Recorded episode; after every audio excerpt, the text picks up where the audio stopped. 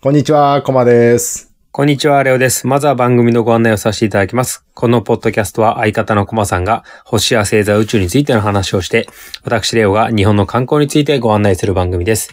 また素人が話していることですので、間違いや不備がありましてもご容赦ください。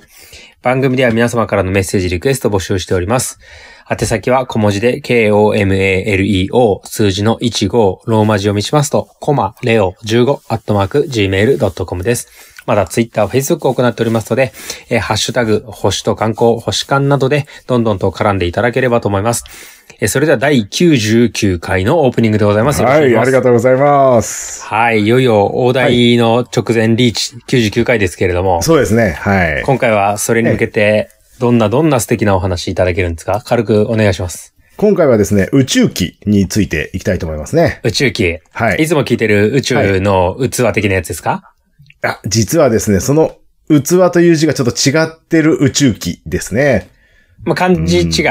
漢字違いですね。えーとどんな漢字が当てはまるかっていう予のを、はい。機言械のっち木ゃ、かううん、うん。えーうんウッドの方の木か。うん、うん。他にはいろいろあるあとは、うんはいはいはい、えっ、と、オーラの方の木。おおすげえ。それもなかなか魅力的だけど ね。そっちでもいいけまあど、ね。まあ、ね、うんリスナーの方は、ああ、こっちでしょって分かってるかもしれないですけど、はいはいはいはい。なんでも僕そはの全く今分からないですが。病は気から的な感じでね、気持ちをこも込めて宇宙機やってたそうかのもしでれないでね。すね。それはもう気はあるかもしれないですよ、十分。確かに、あの、そういう宇宙の気持ち的な方かもしれないそでうすそね。うそうそう。はいはい。中身分かってないけど、オープニングから本番楽しみにしてる人もいるので。そうですね。まあ本タイ編にトル進めにたいと大思いま体すけど書いてあるんでしょこれって宇宙機っていそうです、そうで す。そうでしょ僕は本当に知らないだけですから。ああ、そうですはねい。。じゃあ、字はよくわからない。ないけど、宇宙機についてということで、はい。 99回よろしくお願いします。よろしくお願いします。はい、それでは第99回星と観光の、えー、星トーク、これからお話しいただきたいと思いますが、今回はどんなお話いただけますでしょうか今回は宇宙機ですね。宇宙機。はい。はい木っていうのは何の木ですか、宇宙機の木はね、ウッドの方ですね。いやウッドね。ウッドの方です。宇宙機、植物の方そうなんです。はい。あーどういうふうに宇宙機あるんですかっていそうそうそう、そういう話ここだか。ら言っちゃっていいですかおお、どうぞどうぞどうぞどうぞ。なんか以前さ、はいはいあの、宇宙え宇宙にはダイヤモンドでできた星もあるって言われてるぐらいだから、え、ええむ。しろ地球にある木の方がどんだけ貴重かみたいな話がありましたけどね。あまあまあ、そういう話もしましたけど、はい。今回の話はね、そっち系列じゃないんですよ。おうあの、宇宙機が木なんです。えごめんごめん。全然え日本語がおわかかしんいないで。ですすはい。あの、じゃあ、ちょっと順を追って説明しますと、お願いします。宇宙ではい木。の活用方法はないだろうかっていう、おお。木材としての可能性を、今回は、なるほど。えええー調べてみたという感じです、ね。材木の方ですね。あの、材木です木陰があったらいいよねとか、はいはい、はい。癒されるよねとかじゃなくて、その、じゃあ、。材木としててってことですね。はいはい、そうなんですよ。なるほど、なるほど。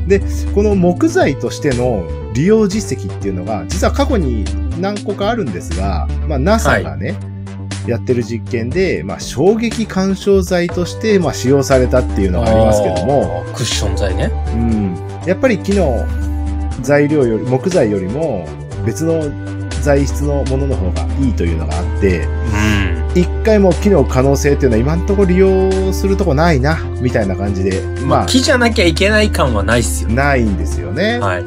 でもですよ、この木自体に、木材に可能性を感じる人たちがいまして、おお、匠がいるわけだ。はい。で、宇宙木材プロジェクトっていうの がおお。発足されました。すごい。ちょっとはいかけ離れた感があるけど、い、いですね、はいはいはい夢がありますね。いや、そうなんですよ。でも、実際こう真剣に考えてるんですけども、うん。これ2020年にうん。住友林業とおお、大手だよ。京都大学、おお、頭いいよ。元宇宙飛行士の土井隆夫さんかながは関係して、これを研究を始めたんです。い。でも、なんか大手とエリート集まって真面目に考えてるってことですね。いはいや、そうなんですよ。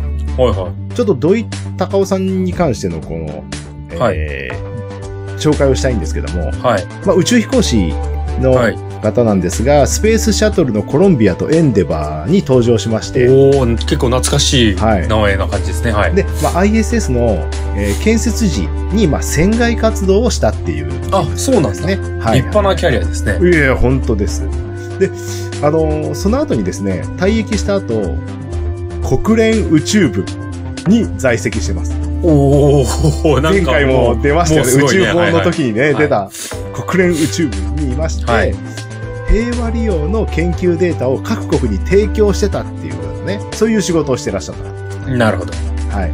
で、その方が2016年に、えー京都大学の方に、まあ特定教授っていう意味でね、はいはいあはいはい、の、宇宙開発に関して、えー教授に就任されまして、特別先生ね。はい。はい。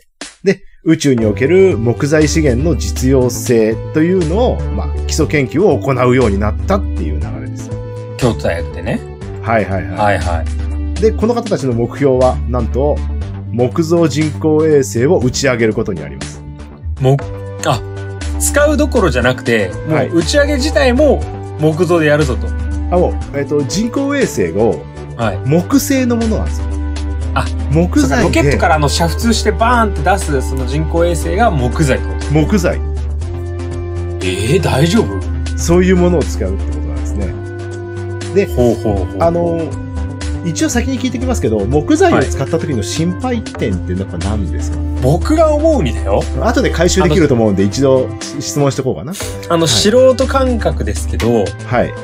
そもそも材木っていうかまあ植物じゃないですかもともはいとはい木はい、だはい。えだからそもそもその酸素がないとか、えはい。真空状態とかでは生きてないわけですよ、い。そうですね。はいはいはい、はい。ねまあはいもちろん我々人類もそうですけど、はい。だから人類はその外に出る船外活動とかするとき、はいまあ生きてる死んでるはありますけど、はいはいはいなんかその防護服だったり、こう、いいかに地球と同じような環境には保いつかっていうのが大事になってくるわけですよね。うん。まあまあ、そう。だからはいはいはいはい木も呼吸、呼吸というかするとかさ、はこう、小さな隙間に入ってる水分が凍っちゃうとか、なんかはいはいは膨いはい張しちゃうとか、そういう問題はいろいろ出てきそうだなっていうのが素人考おおはいはいはいはい。逆に宇宙空間の中でのそういう活動が、ちょっと冬眠的な感じになってるとしたら、ちょっとこれ話が違ってくるわけなんですよね。ああ、冬眠ね。ははいいははいはいい。はい。別に成長させるわけではなくて、この状態を維持できるっていう機能があるかないかっていうのを実験してるので、なるほど。そのあたりの回収も後ほどしていきたいと思います。なるほど。はい。で、今回ですね、機能選抜試験っていうのがありまして、 まあ宇宙飛行士選抜試験みたいなもんなんですけど、はいはいはい。どの木がエリートかってことですね。そうそうそう、やっぱりこう、はい木の特徴とか使用目的に応じて、いろんな木がやっぱ選定されるんですね。確かに。で、え今回実験のために選抜されたのが、山桜。桜、はい。あとは、竹看板。ダケカンバ、寒いとこ。あと、ホオノキ。ホウノキ、はい。この大3葉つ。のね。はいはい、三はい。つ。あ、こ意外のに。 3つがもう、えー、まあ、地上検査で、えー、これは、この木がもう使用しやすいんじゃないかっていうあ特徴が出て勝ち上きたがのっで。てきた3つがその3つってことそうそうそう、その3つなんです。おお結構いいじゃないではいすはいか。はいはいど、どれも日本にあるね、ええ馴染みの深い木ですけど。今度はこの宇宙の環境下の中での試験っていう形になるんですけども、この試験っていうのがですね、宇宙空間で10ヶ月間観察したっていうのがあります。宇宙空、その、宇宙船とかじゃなくて、もう宇宙空間にこうぶん投げてってことですね。 ISS の、はいえー宇宙空間側にはい。このサンプルの木を10ヶ月間放置して、あ宇宙空間に置いた時さらの、しとくと。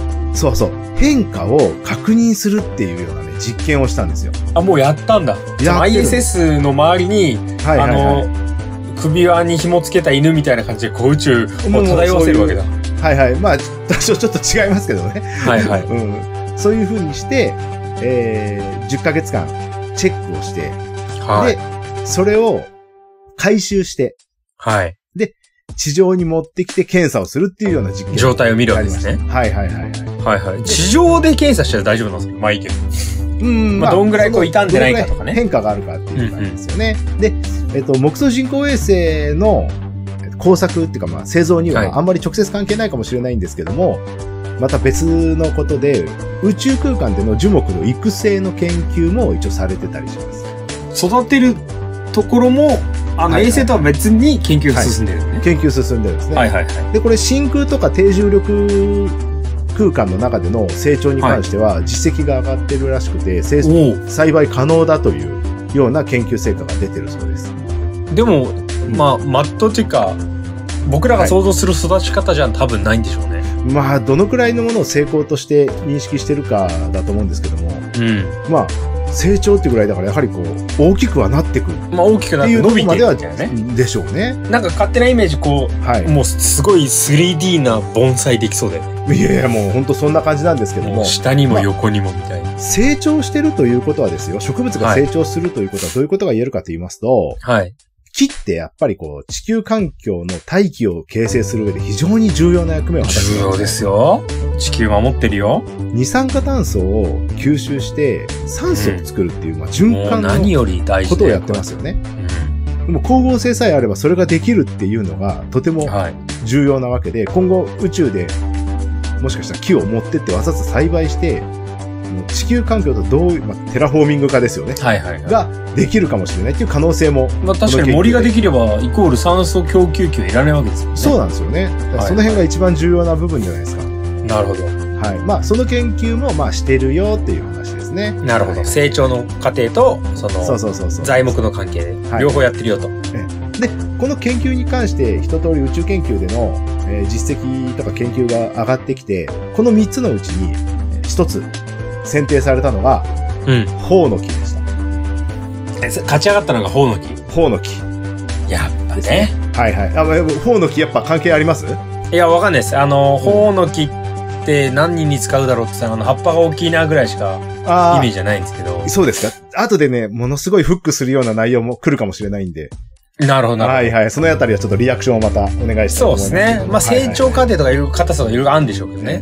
どうぞどうぞ。ホオの木の特徴っていうのがいくつかあるんですけども、まあ、はい。えっ、と、合わせて木材とかと金属を比較した時の、まあ、特徴でもあるんですが、はい。まず軽いという特徴がありますねお。ー木は軽い。なるほど。これはまあ、アルミ程度の強度がありながらも、うん。あの、あオラアルミと変わらないぐらいの軽さがあるっていうような。なるほど、なるほど。それは、あの、乾いた状態での検査の結果ってことですね。基本的に乾いたものでやってます、これは。あの、宇宙にしてさらした木でどれが勝ち上がるか甲子園で1位になったのがホの木ってことですもんね。方の木。まはあ、い。 1位とか2位とかいうよりも、今回の適してると。人工衛星を作るものに関しては、ホオノキが適してるとなるほど。人工衛星に向いている選手権では1位だったと。はいはいはい。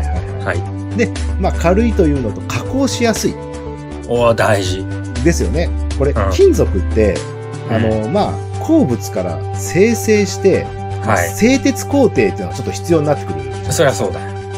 これ木の場合は、もうホオノキ取って乾燥させたらもうそのまま、もう、もう、もう、使える匠わけとカンナとね、そうそう金そう槌そあうればそ大丈夫ですね。う。うんそういうのが、匠がもう、いろんな形に加工する技術も、今までこはうい木材加工で培った日本の伝統工芸士たくさんいるんで、いや、本当ですよ。そういった方たちが、いろいろこう作ることができるっていう、加工しやすいって言ってる。でも、超大事。はいはい。あとはね、耐熱性。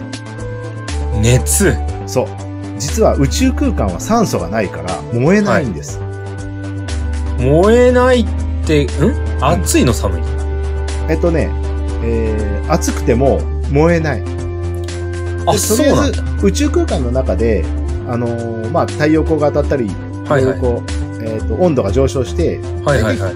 120度からマイナス150度が宇宙空間の中での、その言うよね。お温度の中っていうんです。温度の。日向になるとやばいって、そうそうそうそう。ね、宇宙兄弟でも日々と焦ってましたね。はいはい。うん。だけども、ほとんどそれに関する変化がなく、宇宙空間では酸素がないから燃えない、かつ、う木を枯らす微生物も存在しないし、微生物生きられないから、はい。宇宙空間では腐らないんですね。ただ暑くなる。そう、ただ熱くなるだけ。うん。サウナに100、あれいても大丈夫みたいな、そんな感じなんではいはいはいはい。す人間が100度でも大丈夫みたいな。燃えないそしね。んな感じ。はいはいはい。そういう感じなんですよ。あと、金属と明らかに違うのが絶縁性。なる電ほ気ど。を通さないっていう。確かに通さないね。はいはいはいはい。で、あの、この頬の木の特徴っていうのが、まあ次にちょっとあるんですけども、はい。材質がこう緻密で、うん。均一で歪みが少ないらしいんですよ。おー、なんかいい材木の条件っぽいね。そうそうそう。で、まっすぐ成長しやすいっていうのもまあ特徴の一つなので、まあ、あ非常に均一というか緻密な感じで歪みが少ないっていうのがあるんですけど、なるほど。はい。で、これ、頬の木がどんなものに利用されてるのかっていうと、うん。まあ、さっき言ってたあの、葉っぱがっていう話ありましたけど、はいはい殺菌効果があってね、はいはい、はい。あの、食品をつくむ、つく、包むために使われた。そうね。うん。で、料理なんかでも、朴葉味噌とか朴葉焼き。そうだね。うん、ね、あそういった朴葉ほにゃららみたいなのがたくさんあったりありますありんでますすけども。葉っぱ以外の木の部分ってあんまり知られてないかもしれない。そうね。うん。うん。でもやっぱね、加工しやすいという点で、利用されてるものが、えー寄せ木細工の材料とか、はあと版画とか、あ。はいはいはい、はい。あとこれよくわかんないんですけど、製図版なんかにもこう使われてるらしいです。へえ、ははい。全体的に、えー、頬の木っていうのはね、あの、耐久性があんまりないそうなんですよ。なんか悪そうな条件に聞こえますけど。悪そうな条件に聞こえますけども、実は、えー、頬の木が負けてくれるから、中に入ってるものを保護できるんですね。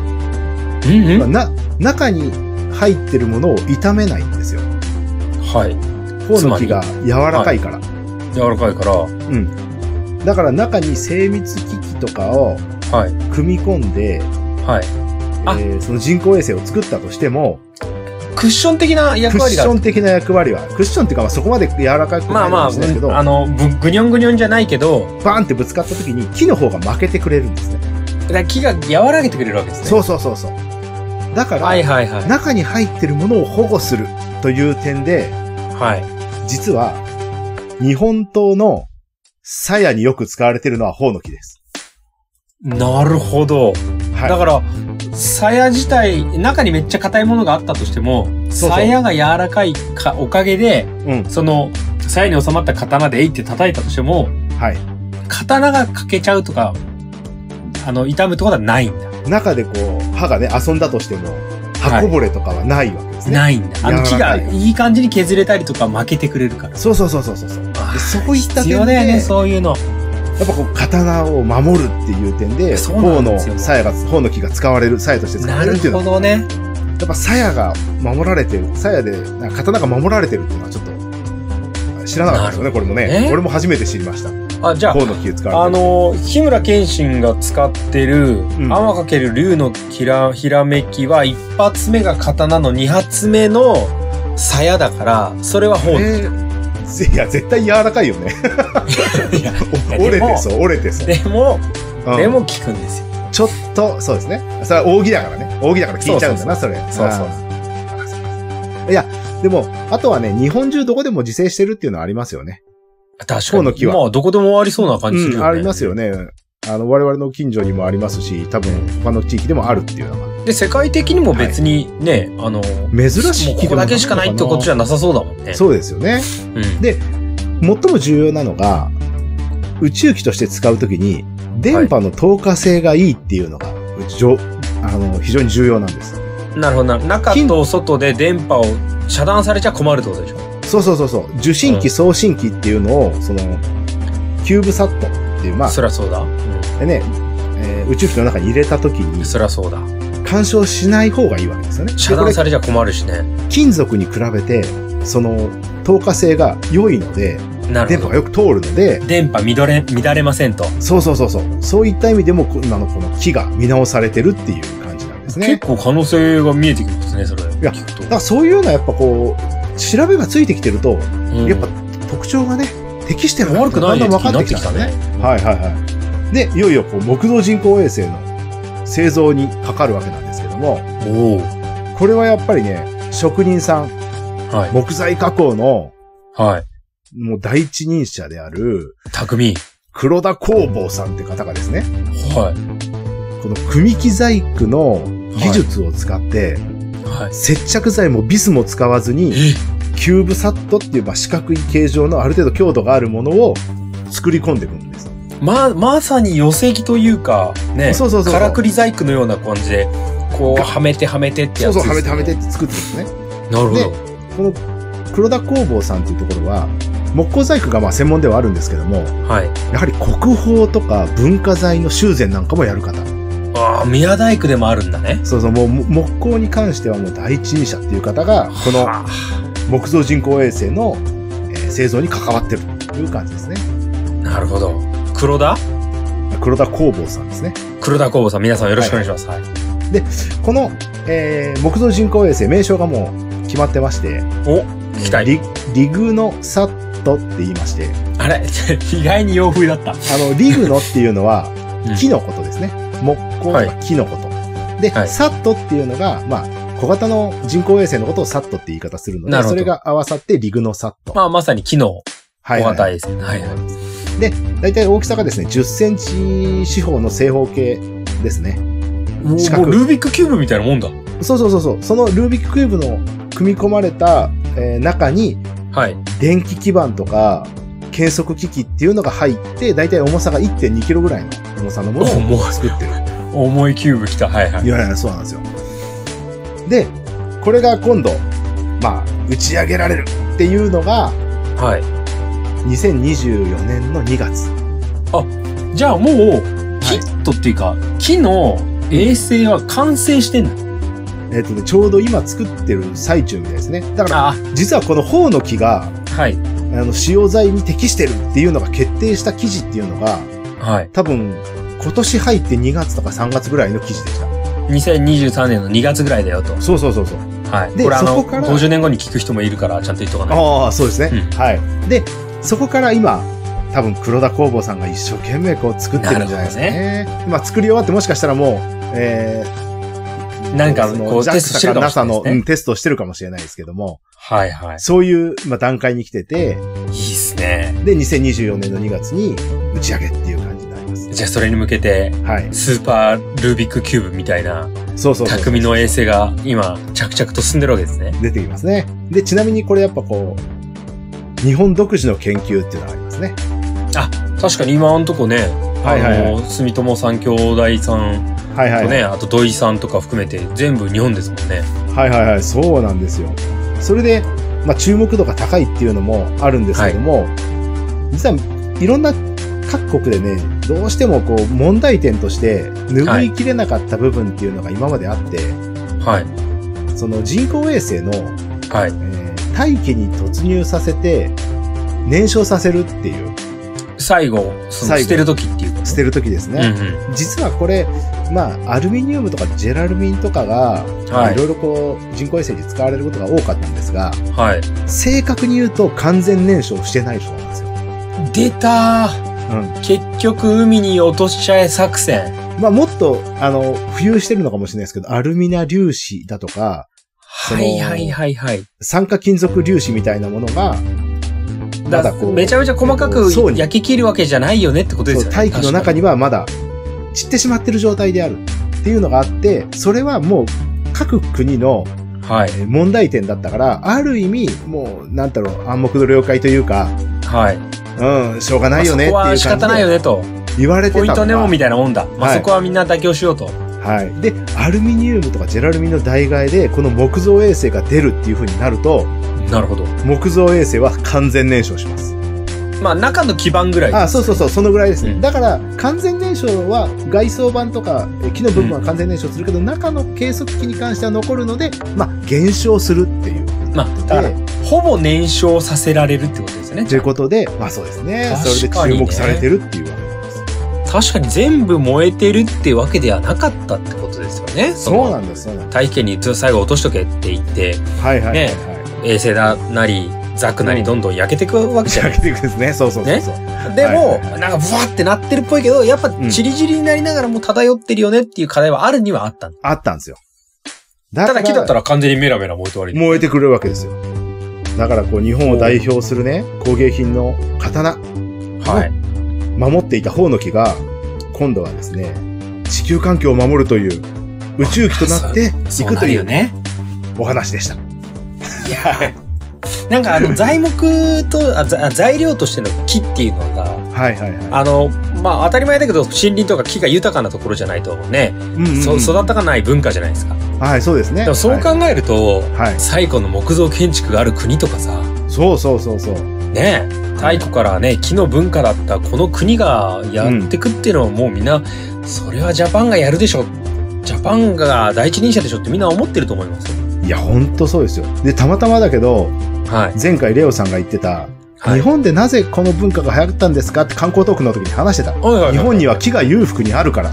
そうなんまです、さに、は日い本には木がたくさんあるので、こはいれを資源として認められた時には、日本も今、いろいろな木がね、今、間伐材も何もせずにさ、確あかの、にね残ってる木というののはい有効活用として、こういったものがあるのかいやそうな、というふうな感じで。確かにそう考えるとあれだよね、はい今から衛星作りますとかロケット作りますとかいろいろあるだろうけど、まあ、ロケットは木でできないのかもしれないですけど、えその際にさ今までなんとか合金だとか金属を使うのにどんだけ加工してとか溶かしてとかやってたけど、はあ全部その辺で間伐してる木でいきますよってなったらスーパー SDGs な感じですよね。えいや、本当そうですよね。で、宇宙環境の中での木って割と無敵だなって思ってきちゃって。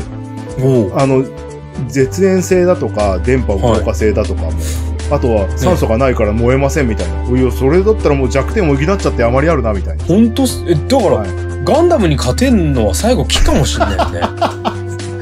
わかった。じゃあ、そ、そうだね。そういうう、それでいこう。 それそれでいこそうだね。これもう、パーフェクトガンダムって言ったらもう、木製なんだね。ねだからもうガンダム合金は硬いけど。あそうだね。それを生成するのにどんだけエネルギーが必要なのかはいそうそうそうそう。そうです。でさっきね、はいはい柔らかい負けてくれるからこそ中を守るって言ったじゃない守る、そうそうそうそう。ね、ガンダムってロボットじゃないですかモビルスーツです、うんそうですね。中のパイロットを守るのはやっぱそうですバ。ンバンこうかけてくれるからこそのそうだ。ねウウッドガンダムがいやー、これで自己修復があったらなおさらいいよね。もう、い木やが成長した時にね、生えてくるみたいな。なありそうじゃん、だって。ね酸素と水と光合成だけあればいけますみたいな。ねいコやックピットもなんかこうフィットンチットで癒されてそうだよねねなんか、酸素想の像どがこか膨ってらみすぎねるな。 えちょこれどどうするサンライズとかに売り込みに行くいいやちょいや、まやでも多聞分いてんねじゃないかリスナなーに聞いてねるあのガンダム関係者いるからあ、いるか、いるな。まあまはあいそこはね、あるあのラジオ番組で思いついたんですけどって言ってくれればです僕らはそうそうね。アイディア権利はね。ね、はいはい。全然世界表現使ってくださいほんとほんとそうですよ。本当に確かにいいっすね木ガンダムキガンダムいいよね。だから俺そのレトルな感じがさ、やっぱ好きなんですよね。いやいい。いよだってウッド刀を守ってたとかさ、はいはいはいはねでめっちゃ強い敵が出てきてさい。は。ねこちらは木なんだよみたいな いそうそうそう。ねうん今までとは違うんだよって言ってほしいですよねはなるほどね、い、やーとても SF の感じがしながらも、ちゃんとこう、伝統的なものが将来生きていくんだよっていう夢のある話でしたね。い。いやー、すいません。